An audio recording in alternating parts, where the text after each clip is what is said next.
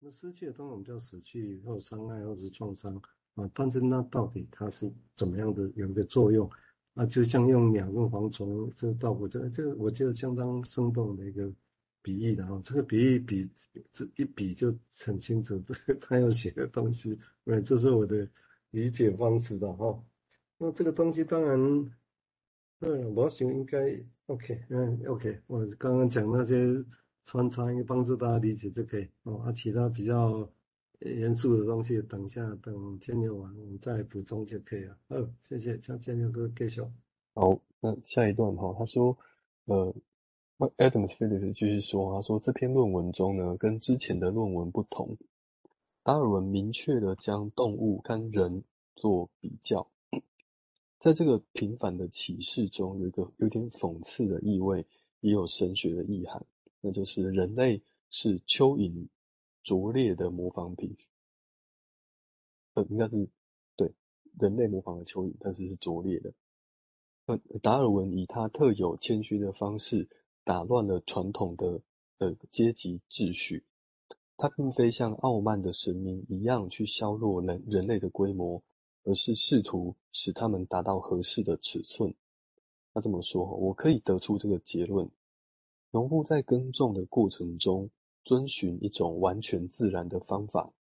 他仅仅粗糙的模，他模仿着大自然的工作。他一样无法将卵鹅卵石埋葬或分离，变成细粒和出土。但这正是蚯蚓每天透过自身的作用所完成的工作。这是一个模仿自然的艺术，但表现不佳。在这个含蓄但讽刺的田园牧歌中，人类农夫是粗鲁的。这粗鲁的 rude，他把引号起来，然后接下来一个问一个冒号去说明那个粗鲁哦，还有一连串的描述哦，呃，未耕作的、未受教育的、未经培养的、不文明的、未成熟的、不文雅、不文明、原始的、不善的、不文明的，然后他就说这是一个那呃牛津字典英文字典。的所有的可以拿来形容粗鲁的含义，那是连接到呃星期一哈，又名又名医师他他举的另外一个片段哈，呃，Adam Phillips 这样写哈，他说当当达尔文回头研究蚯蚓的时候，他其实是疲惫不堪的。那因为他的著作先是物种起源，然后是人类的堕落，引起了很多的神学的争议哦。那他为了他努力求生存，大概就是。在他开始研究蚯蚓的时候呢，他写写信给他儿子。那因为他儿子就想要替代当代评论写一篇文章，要去驳斥未来的报偿与惩罚。他应该就是要去驳斥基督那个宗教的观点嘛。那这个信里面的达尔文提醒 George 说：“哎，伏尔泰发现啊，对基督教迎头痛击不会带来什么永久的效果，似乎只有缓慢无声的侧翼攻击才能有效。”那所以达尔文提醒他的儿子要采取迂回侵蚀的方式，就像蚯蚓一样缓慢无声，在侧翼攻击，而非正面迎战。所以这或许是达尔文想要说的事情哦，就是在这一个段落，就如同正在掘土的蚯蚓。我们只是看这一段落的话，应该觉得，诶，他怎么就突然跟人类比较起来了？那很难理解说这个有什么在此刻发生了的事情。还有一个此刻之外的事情正在发生，也就是 Adam Phillips 补充的这一段哦。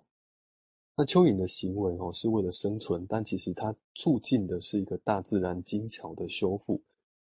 这相对照之下，是否达尔文也会认为人类生活中的痛苦是生命的一部分？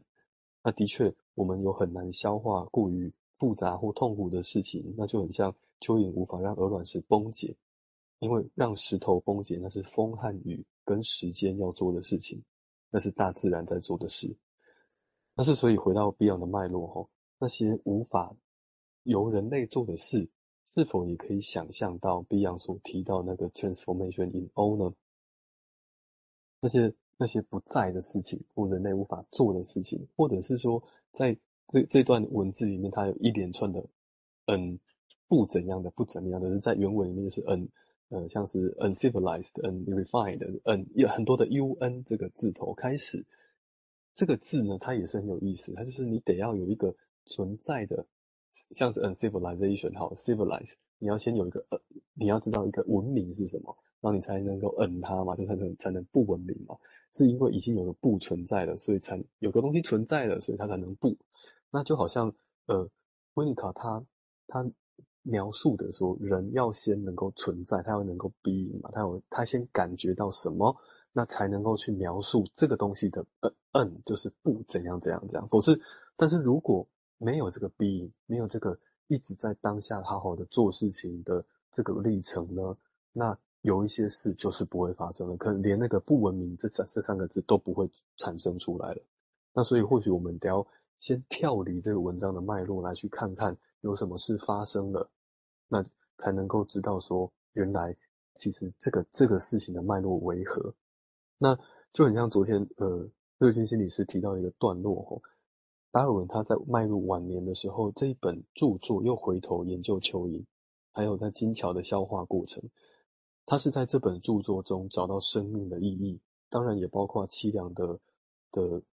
他的亲人的死亡，就是母亲过世的时候，他才八岁，那他也失去了三个孩子，其中一个是他最疼爱的女儿。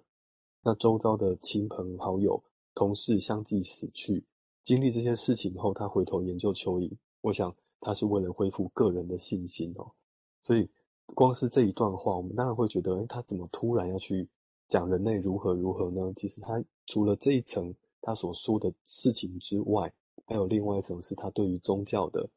的攻击，还有在更更外面一层的是他对于死亡的看法。所以那个一层一层的事情，我们得要先有一个有，才能够知道说啊，有什么东西是没有还没有说的，或者还没有能够消化，还在那边处理中的。好，我先停在这边。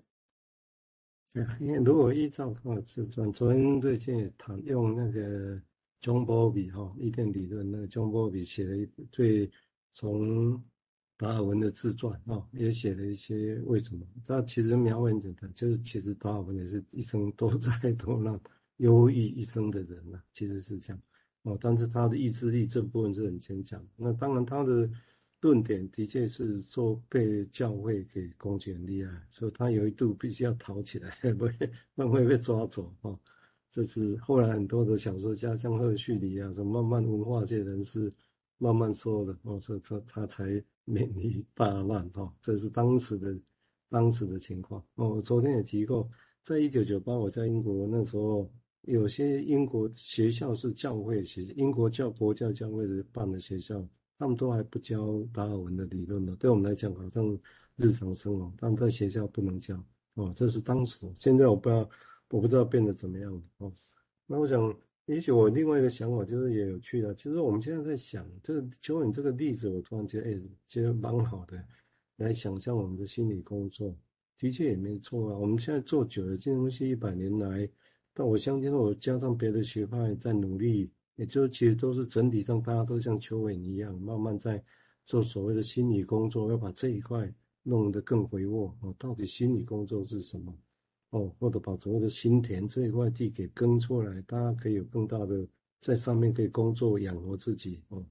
那这个地方当然，我相信在很多发现很多真的就像石头了，也就是消化不了。会不会是这样子呢？哦，会不会是这样？也许哦，也许是有可能，但是也不会因为这样就没用。蚯蚓就是把那些古代的东西，因为它消化能消化的，上面就变成肥沃的土地。我觉得这个用这个比喻来讲。太振奋了，太有鼓励作用了，我自己都这么觉得哦。